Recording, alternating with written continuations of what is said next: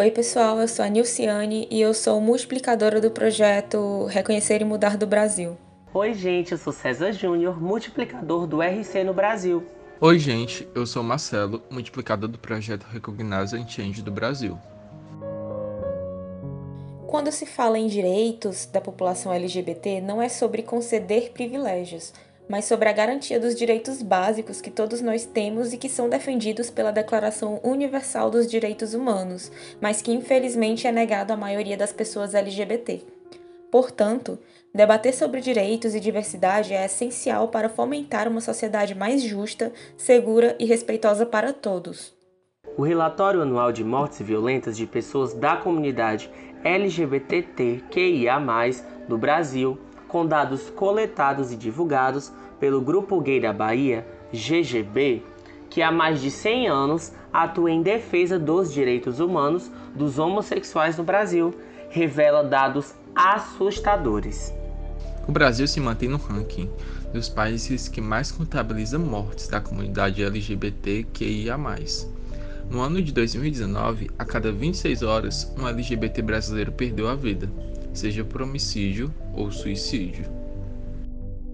Em 2019, foram registrados no país 329 mortes violentas, sendo 297 homicídios e 32 suicídios.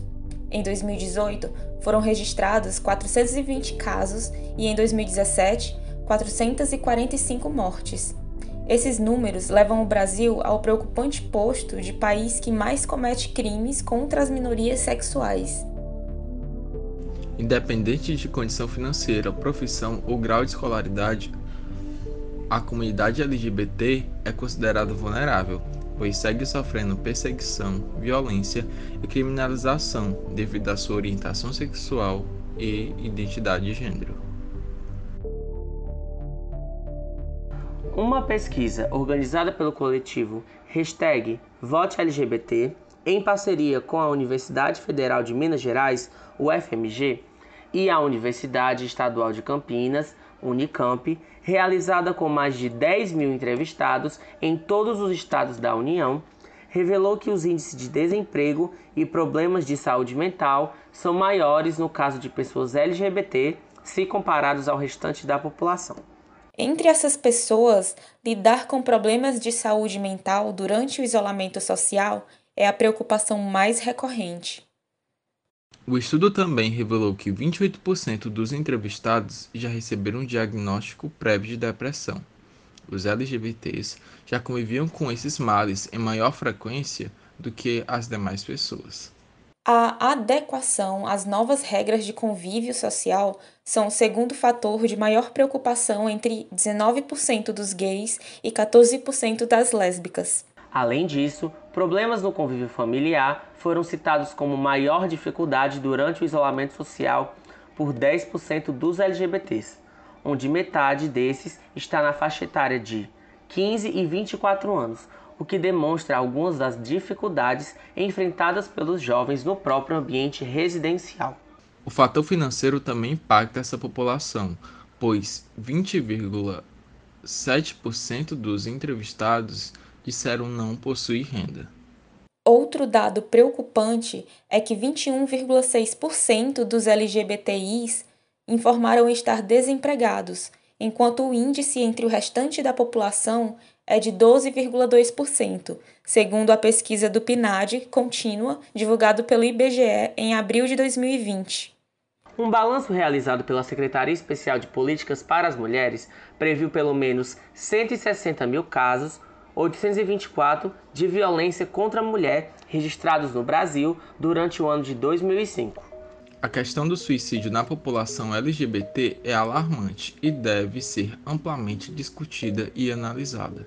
Um dos papéis da sociedade e da própria comunidade LGBT é o de pensar em como contribuem para essa sensação de deslocamento e violência e também em possibilidades de diminuir o estigma e preconceito. Um estudo feito pelo The Trevor Project, a maior organização do mundo relacionada à prevenção de suicídio na população LGBT, mostrou que, para um jovem LGBT, a existência de um adulto próximo que o aceite e o acolha diminuiria em 40% a chance de uma tentativa de suicídio.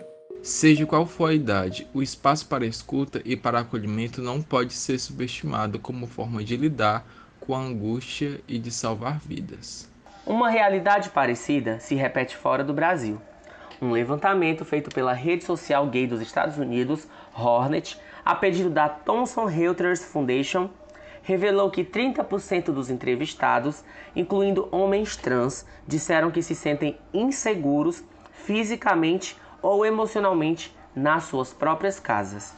A Hornet enviou o questionário para os 30 milhões de usuários em todo o mundo, com 18% das respostas provenientes do Brasil, outros 10% da França e da Rússia, respectivamente, e 9% da Turquia. Muitos disseram que os bloqueios afetaram a saúde mental, com 72% experimentando ansiedade desde o início da pandemia e 24% se sentindo muito solitário. A situação de pandemia faz com que a comunidade LGBT fique ainda mais desamparada.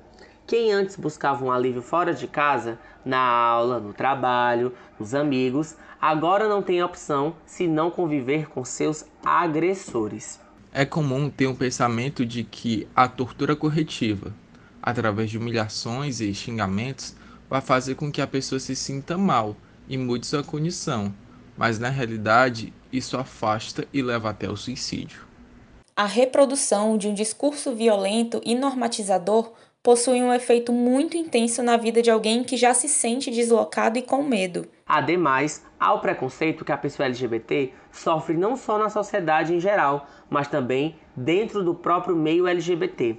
Pois, mesmo sendo parte de uma minoria, o indivíduo foi criado e moldado a partir de uma cultura que apresenta diversos paradigmas que ainda se tornam presentes mesmo dentro da comunidade LGBT. Nesse caso, a violência continua, seja porque você é afeminado, é gordo, é negro, é pobre. Dessa forma, um espaço de onde se espera mais segurança e aceitação pode acabar se tornando um repetidor de experiências desagradáveis anteriores. Além disso, a falta de preparo dos profissionais de saúde e outras experiências com preconceito vividas dentro do ambiente do consultório ou hospital, em especial no caso da população trans, levam a população LGBT a adiar ou até mesmo evitar procurar o atendimento médico ou psicológico. O papel da política e dos governantes também deve ser levado em conta.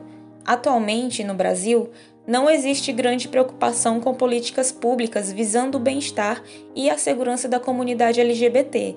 No entanto, uma grande conquista para a comunidade é que a LGBTfobia se tornou crime no Brasil no dia 13 de junho de 2019. Com essa decisão, os atos de preconceito contra homossexuais e transexuais passaram a ser crime. A pena é de 1 a 3 anos, além de aplicação de multa. Esse é um dos muitos passos que devem ser feitos para acabar com a intolerância no país. Um dos principais motivos para o aumento do número de registros deve-se à criminalização da discriminação por orientação sexual e identidade de gênero, aprovada pelo Supremo Tribunal Federal, o STF, em junho de 2019. Na prática, esse tipo de crime foi equiparado ao racismo. A LGBTfobia é considerado crime quando o ofendido é impedido de exercer um direito, se tiver um de seus direitos violados ou se for tratado de forma diferente por ser LGBTI. As ofensas coletivas à comunidade LGBT também passaram a ser consideradas crime de racismo. Há ainda o crime de injúria racial, que nesse caso se aplicaria quando uma vítima LGBT é depreciada, por exemplo, quando alguém é xingado com termos pejorativos como traveco, viado, sapatona e etc.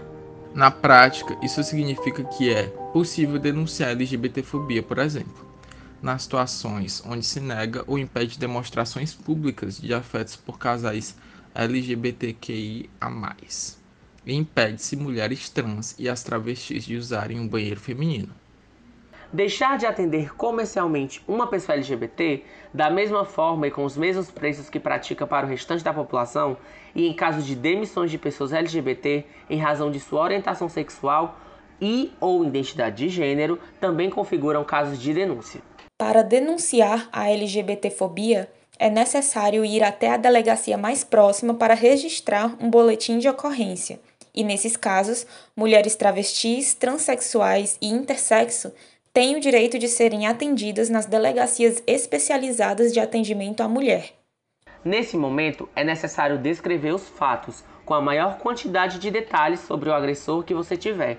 É importante checar se os fatos narrados no BO estão de acordo com o que você falou. Também é possível denunciar a LGBTfobia pelo Disque 100, que é a Ouvidoria Nacional de Direitos Humanos, uma conquista dos movimentos sociais no poder público federal. Toda denúncia registrada é analisada e encaminhada aos órgãos de proteção, defesa e responsabilização em direitos humanos, atendendo todos os casos de violência contra pessoas LGBTs e outros grupos mais vulneráveis. O Disque 100 funciona diariamente, 24 horas por dia, incluindo finais de semana. As ligações são gratuitas e podem ser feitas por todo o Brasil, por telefone fixo ou celular. Basta discar 100. Durante a denúncia, que pode ser anônima, você considerar todas as informações possíveis para o registro do caso, tais como quem sofreu a violência, quem praticou, qual tipo, como foi, o local, o horário, a frequência e a situação da vítima. Contudo, há algumas iniciativas organizadas pelo próprio movimento social e órgãos não governamentais que ajudam no acompanhamento e na denúncia dos casos de LGBTfobia. A Aliança Nacional LGBTI+, lançou à época das eleições de 2018 sua plataforma permanente, Nacional de Denúncias, as denúncias são enviadas para autoridades municipais, estaduais, nacionais e inclusive órgãos internacionais. Para denunciar toda e qualquer situação de intimidação, discriminação, violência verbal ou física contra lésbicas, gays, bissexuais, travestis, mulheres transexuais, homens trans, pessoas intersexo, é necessário preencher um formulário online para que as providências sejam tomadas é importante também buscar ajuda jurídica. Há inclusive a opção de buscar esse auxílio na Defensoria Pública ou em ONGs que prestam esse serviço de forma gratuita. Em caso de uma realização de denúncia LGBTfobia, algumas dicas podem ser muito úteis para fazer a sua denúncia. Em primeiro lugar, é sempre recomendável fazer o boletim de ocorrência. Em caso de agressões físicas, a vítima não deve lavar-se nem trocar de roupa para preservar as provas no exame de corpo de delito. O exame é indispensável nestes casos e é um direito seu que ele seja realizado.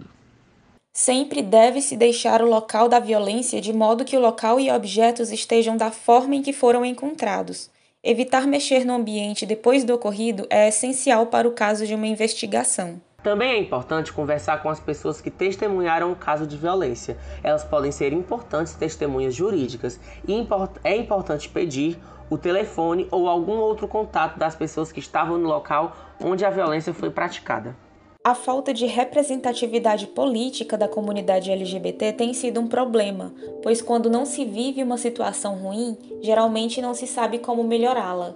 Também é necessário combater o ódio com conhecimento, a LGBTfobia hoje é considerada crime no Brasil e, portanto, não pode mais ser tratada como se fosse apenas uma brincadeira, pois não é. E aí, gente, depois que a gente falou sobre todos esses problemas e é, os direitos que a comunidade LGBT tem, é importante sempre ressaltar que, mesmo que você não seja LGBT, a gente tem um papel nessa luta. Assim como no racismo, mesmo que você não seja negro, você tem sim um papel de ser antirracista de ser é, antimachista e também anti-LGBTfóbico. Então é importante a gente conversar sobre esses assuntos, a gente falar realmente, é, para que as pessoas possam realmente refletir sobre esses assuntos e entender a importância que é da gente falar sobre a comunidade LGBTI, sobre a inclusão dessas pessoas no dia a dia. Na verdade, é cada vez mais necessário discutir acerca desse tipo de situação, para que a gente possa incentivar uma cultura de respeito e dignidade entre nós mesmos. Gente, foi um prazer estar aqui em mais um podcast com vocês. Muito obrigado a todos vocês que ouviram, a vocês que estão aqui é, desde o começo, que não saíram. Muito obrigado mesmo.